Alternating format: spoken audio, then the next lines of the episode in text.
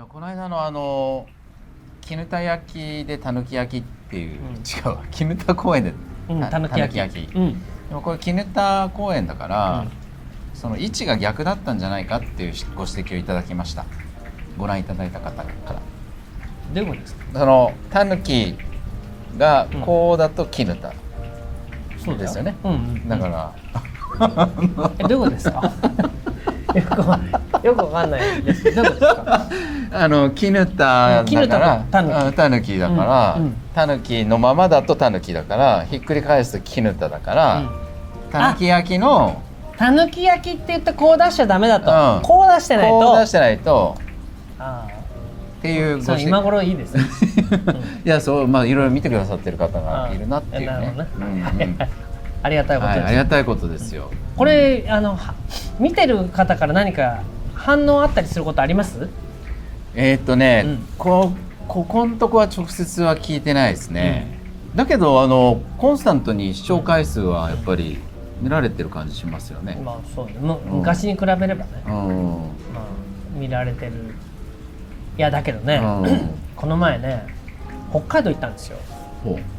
畑にねあはいはいはい。それでねあ夏にね。夏にうん。あの佐渡島さんのなんか息子さんとか。ああそうそうそうそううん。でそれまた秋にも行ったの、あ行ったんだ。うんもうあのかぼちゃの収穫でう。うん。それでねあのもしかしたらこれも見てくれてるかもしれないんですけど、うん10年来うん。あの僕のことをねうん。追っかけてる、ほまあ、なんていうと大げさだけど、う。うん。まあ、追っかけてくださってるうん。新聞記者の人がね、うん。まあ、改めて僕に取材を申しえー込みに来たんですよ、おう新聞記者の人。うん北海道新聞ああはいはいはそれでねまあ僕のえーいろいろなあのラジオや、い。うん。まあ、書いてるものなんうか、ん。まあ、この前のチキンなんかもああ見に来てくれたの？3回配信で見た あそなんて言ってくれて、はいいはいはいいう人がいい。ね、そういう記者の方がいらしたんですけど、うんであの、まあ、言うんですよ10年前にねうん木川さんという人を知り合って まあ本当に面白い人だなと、うん。面白くて才能あるなとうん。これはもうすごいことになるんじゃないかうん、時代の革命児になるんじゃないかと。と思ってうん。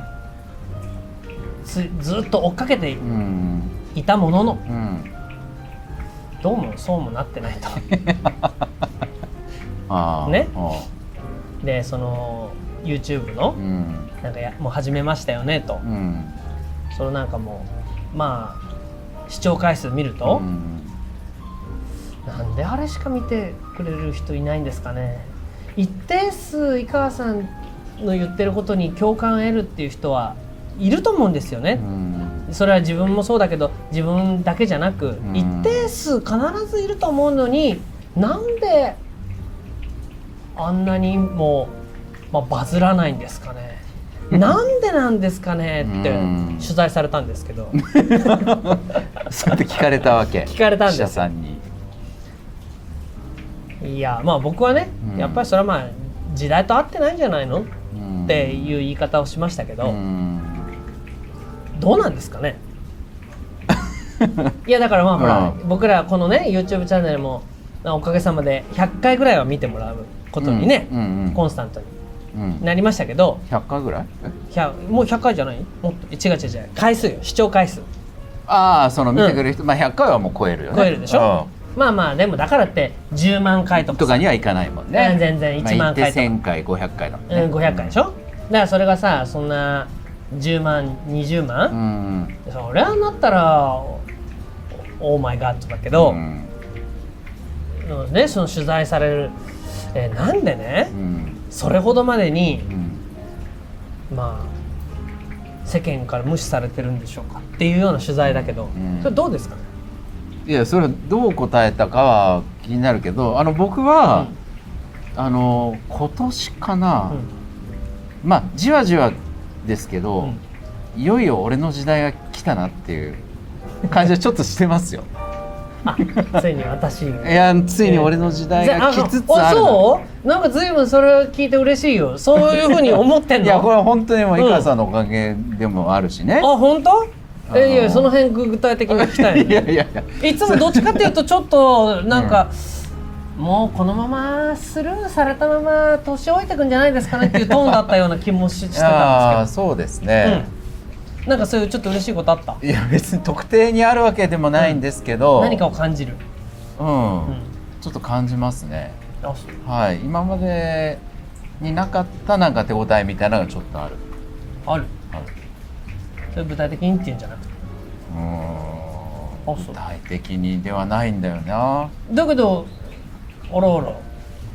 ここのここのとこの放送だと、うんうん。多分これ見てる人は、はいはい俺はどっちかっていいつも、うん。まあこれから俺たちの時代だから、まああー。そんな心配するなよ頑張れよって言ってたけそうどだね。いやーでも世の中の仕組み自体がもうこうなっちゃってる以上なかなか変わらないんじゃないですかって言ってる方だった。ああそうそうね、うん。これまでね。これまで。うん。それが今は、なんかうん。あのいや一つはやっぱり、うん。あのーやっぱ密度だと思うんですよね、密度。うんうん。こういうことって。うんうんでやっぱ僕らがこうやって「豆くるこれ2020」やってても、YouTube というその大会、うん。その大きなうん。海の中でさ、うんうん。まあ、やってる分にはもう本当にひとしずくもいいとこっていう感じにやっぱなっちゃうじゃない？いやそうです。うん。ね。だけど、うん。まあ、僕がここ数年、特にね、うん。まあ、ここ数年、まあ、78年ぐらい、うん。まあ、かなり、うん。あの意識して、もう国分寺っていううん。この、まあ、うん。国分寺は別にあの自治体としてのって意味ではないけどね、うんあの僕らのお店を取り巻くうん。この生活圏とか、うん。まあ、ちょっとした世界っていう意味での、うんここに根ざしてやっていくってことをよりなんか、うん。まあ、覚悟してやってきたっていう気がしていて、うんでそうすると、まあ、少なくともその範囲の中ではちょっとずつ知られていくっていう。っていうことはねやっぱり、うん。絶対数で言ったらもうそんなんもう何十万とかそういうことでは全くないけど、うんここの範囲での知られてる度合いは結構あるっていう。ああなるほど。それがちょっと域地を超えてきた感じはあって、およかったね。うん。うん。だからそれが多分手応えとして僕は解釈してんだと思うけど。えー。まあでもね確かに今年うん。あのこのラジオとかをもうずーっと聞いてるんです。うん。っていう人がカミングアウトしたのはね今年だけで4人か5人あいる。あいる、うん。あもう十何年前からずっと見てるけどまあ話しかけるのもあれだしなと思ったけどついにみたいあな、うん。ついに話しかけてみちゃったみたいなことはね、うん。あるけど、うん。その人同士がこう横でつながったりもしないから、そうなんだよね、うん。密度が低いと、うん。そういうふうになっちゃうんだよね、こうビヨヨンヨヨンとくっついてったうん。りでこう数珠つなぎにこう群にはならない。ならないね。ポツンポンツンってことはあるから、まあ届いてないことはないないのかという感じはある,、あるけど、でそのうちにその他とつながらないからそのつな、一回つながったやつが、うん。ちょっと意気消沈して そうシュそうそう。そうーってそうそうそう。消えていくっていうね。そうそうそう。でまた次来るけどまたそのシューうんそうそうそうそう。ッという感じでなんか総量が増えないっていう。うん、っていう感じはあるよね。うん。だからその密度が高いと、うん。そのつながった人同士がまたつながって、そこで補強し合うから、そうそうそう。そう崩れなくなってくるんだよね。まあねそうそうそのことがまあ結果的に変なしがらみになったりすることもあるんだろうけど、うんまあまあそういうことはありますよ。うん。なのでうね、ん。まあなんでしシカトされてんですかって言われて取材されても、いやー時代に合ってないからじゃないですかねっていうふうには思うし、うん。ただその僕自身はね、うんうん。あのなんていうの僕クリエイターなんですよいやそうですよね。そう思いません？思います。とっても思いますよ。あのだって今年に限ったってね、まあ、お芝居書いたりもそうだし、まあ、次からのアルバム作ったりもそうだけど、うん。まあ、に限らず、ん。まあ、ものづくりじゃないですうか、ん。だから本当にものを作るっていうことについて、自分の中の何かをこう超えていこうっていうことがあるので、それがそのどどのぐらいの人の数に届いてるかっていうことに対しては、あまり頓着がないんですよ。そうね。そういうそうプロデュースしていくっていうふうにはあんまりね、そう。うん。だからやっぱりそれは自分の中で作ってるものが常に最新作は最高傑作であるっていうところにうん。自分の意識があるので、俺が届いてようが届いてまいが、うん。いやそれはやっぱり一緒にもちろん関わってくれた人。だからね関わってくれた人に悪いという気持ちはあるよ。ああそのそれが羽ばたかないことで羽ばたかないっていうこともそうだろうけどまあ例えば 10, 10年間さだって俺っていう株を持ってね、うんうんうん。この株はいずれ上場するんだと思ってもう冒冒頭ってやねまあまあね、こううん。値上がりしますよと。で高値になると思って持ってんのにさ、えーいつまでも低位株のままさ、うん。なんならさねあの上場廃止みたい上な昇開始うんいえっていうかもうそう そもそもねうんなんかもう紙くずになっちゃうっていうようなことを思うとさ、うん。夢をかけてくれた人には申し訳ないっていう気持ちがないこともない。うん。けど、まあ、本音を言えばやっぱり僕の中の意識がものづくりの方にうん。クリエイターの方にあるかうら、ん。ものを作るっていうことの方がうん。だからこの「豆くるチャンネルも」この、まあ、画質もそうだし、うん。画角もそうだし、うん。音質。そうだよね。こういうものがより良くなっていくっていうことの方に意味があ僕にはあって、ーねだから今 YouTube で撮ってるそういうものの、ねうん。どれぐらいかが、まあ、iPhone 一つでみたいなのもいっぱいある中でね、うん。ここまでちゃんとセッティングして機材考えてでやってるってなかなかそいないう。その中のクオリティまあ、うん自分たちのできる範囲の中でのクオリティをもっと高めていくもっといい音質、うん。もっといい画質。それもちろんこのトークもそうだけど、うん。もっといい話、うん。もっと奇想天外なところからいいとこの着地っうん。ていうことには毎回一喜一憂するけど、うん。それが何人見てたとかっていうのは何ていうのかな。つまりタームが違うから、うんその長い目で見れば結構な数の人が見てたり聞いてくれたりしてるのかもねっていう。うん。ただ瞬間風速的にうはん。やっぱり全然だし、うんまあそのやり方はやっぱりなんていうのもちろん僕らの後から来て僕らを抜いてった、うん。さ抜いてった。うん、猿田彦とか、ね。そうね。瞬間風速シャッと猿田彦ね。そう。猿田彦って感じじゃないね、まあ、な何店舗かあるよそう。ねそういうのがね。そうだね。そうじゃない、うん。それからしたらそんな俺たちくるみとコーヒー前豆く豆くるはずっとポタポタポタポタ歩いてるのにさ。うん。うーんってなるじゃうん。んでもそういうのとかは、うん。さすごいなと。うん羨ましいっていうことは違うけどすごいやっぱいろんな力をうんね、あのまあ集めて集めて。やるとまあやっぱすごいなと思思うことあるよ。妬みとかまあないつもりだけど、うんあすごいなと、うんでもやっぱり若い子たちっていうのはさやっぱ時間を気にしてるからね。う、んまあ大学4年の間に井川さんバズってくれないと、うん。私卒業まで間に合いませんとかさね。もう10年も経つのにみたいな話でね最初の新聞記者の人もね。そう。だからそういう意味で言ったら、うん。あのなんていうの？だからその新聞記者の人にも言われた。うん。影山さんは、うん。その東大法学部出てマッキンゼー出て、うん。カフェの店主やってるっていうようなことは多分うちの新聞社でうん。インタビュー記事取るって言っても上に上げやすいと、うんないうなかなかの経歴だな。じゃあちょっと 取材してこいと。うん。でも井川さんの場合、うん。えそいつなんで北海道で畑やってんの？いやなんかやりたくてやってるみたいなこと言ってました。とか、うん。えそれでななんで豆作ってんの？なんか豆だと思ったらしくみたいな。説明になってないってやつね。説明になってないと、うん。これではなかなか企画が通せないんですよねと。うん。なんで北海道にやっててなんで今も10年もこだわってうん。やってるのかって、うん。え10年畑をやり続けてるってすごいことだと思うんですけどよとうん。他にもいないですよと、うん。でもそれの説明を求められた時に、うんいやぼ私自身は井川さんのいろんなものをうん。見たり聞いたりさせていただいてるからそんなものはわからない、うん。えーそのそれこそ会社名がセレンディピティっていうぐらいだから、うん偶然の産物でやってることにこそ意味があるんだっていうことは分かるけど、うん。説明できないと、うん。周りに。それはなんとかなりませんかねって取材されたんだけど、そんななんとかなるわけないだろうって言いましたよ、あ言ったの、うん。だからやっぱそういう時にじゃあ今度ぜひ影山さんを紹介していただいて。っていう感じだった。いやいやいやね、いやだからそういうもちろんね。NHK テレビにね出られるようになったのもまあおおよそそういう流れだったね。そういう流れです。はわかんねえな。いやでもう一人ね、彼の友人に、あそれは通しやすいなっていう。いやだからうね、ん。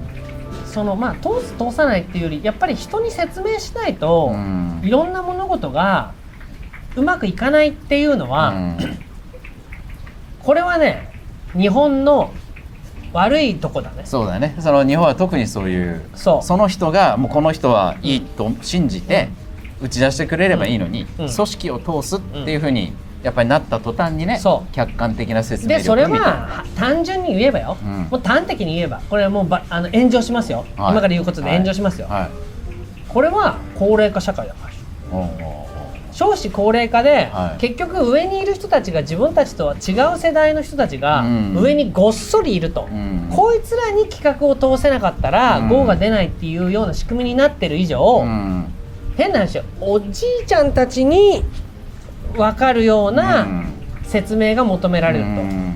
そういう価値基準とかね言語体系とか。う。ん。っていうことになると分かりやすいものしか通しにくい。っうん。ていうような形になるし、うん。でそういう人たちにと関係ないうん形で企画を通せる人たちっていうのは、うん。まあわかんない。ホリエモン筆頭に、うん。もう世の中をぶっ潰すぶっ壊すみたいな、うん。もう本当の分かりやすい革命的なことを言ってる人たち、ちょっと過激化しないとってことだね。かちょっと過激化しないと、うん。YouTube もそうだけど過激化していかないと今度は通せない。うん。だからこの2つの側面しかメディアは映してないっていう側面があるんだよね。うん。でなんだけどその例えばその新聞記者の人にしても、じゃあね新聞って見てくれる人いるのって今、うん。読んでる人。いや本当に若い人たちはいないんですよ、えー平均購読者の平均年齢が63歳、そのぐらいになってるかもね。そまあ北海道ならなおのことね。そう。っていうような時代に、うんでも相変わらずそういうような価値観っていうのがあると、うん。その人たちの企画を通すってことになると。そうするとさ本当に30代ぐらいの人たちこれを見てる30代の人たちはう、ん。もう世の中は変わっちゃってるしこんなものダメだけどこの自分が何かをやろうとしたら企画を通すってことを考えると分かりやすさを求められて何やってんだろう俺たちって思っているうん30代20代まあ20代はちょっとあれかな分かんない。30代40代の男女うん。は多いと思います。だその人たちに僕は支持されてると思う思うけどね。そういう意味では。だけどその人たちが支持はしてくれてるけど組織として上に通すということになると、やっぱ通しにくい、うん。だからそれは俺がまあなんとか小説を佐渡島と頑張ってノーベル文学賞。ああ一気にね。そのぐらい取ればさ、うん。それは黙ってないんじゃない、うんだけど説明しにくいとかは言われないよ言われるねノーベル文学賞取ったよ ね？本当だよね。失礼な話でね。なノーベル文学賞取ればみんなさあーやっぱり私もね井川さんの昔から読んでたんですって言うと思うけどあ そうじゃない限りはあさ、まあせめて芥川賞の直木賞なのかわからないけど、あとは日本レコード大賞、そっちの目もなくはないそっちのもんね面もなくはないよ、うん。だから日本レコード大賞。だからもうねあと一歩っていうのいっぱいあんだよ。あ とあと一歩かどうかは知らないけど。えそう？うん。あの全くない話じゃないよね。ない話じゃないでしょ、うん。もうあと一歩っていうのがねもう今ね リーチかかってるのいっぱいあるのよ。だけどまあそういう意味で言うとね、うん。本当にまあ皆さんこれを支持してくれてる人にはうん。大変申し訳なく、ねあの目の出ぬまま応援していただいて、ああの大変恐縮ではございますけど、えでも逆に僕を通してねうん。メッセージがあるとすればえさ、うんその上に企画書が通ってバズったからなんだとも思うよ。ね「情熱大陸」に出たから何よっていう、うんえープロフェッショナルに出たから何よっていう感じだと思うわけ。うん。やっぱりまあねこの公演での回のテーマになっちゃってるけど、うん。記憶に残すっていうの？う んそうだね。うん。勝ち負けだけじゃでない。はなく記録じゃなく。うん。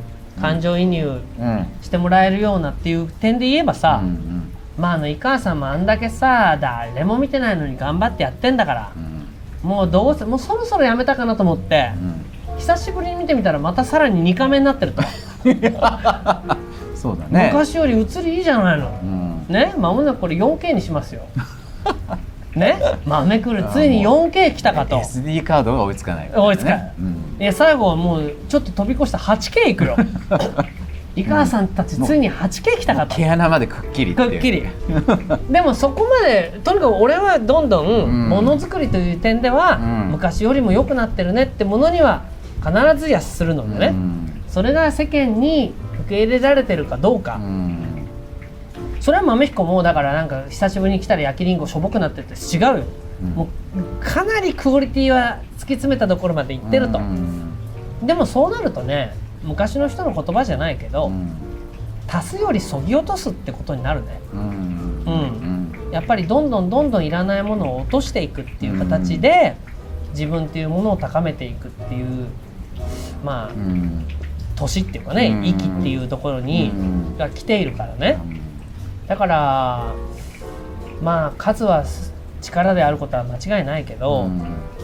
なんかそれに翻弄されて自分っていうものを見失っちゃって、うん。自分っていうもののバランスを壊しちゃって、うん。崩しちゃってうん。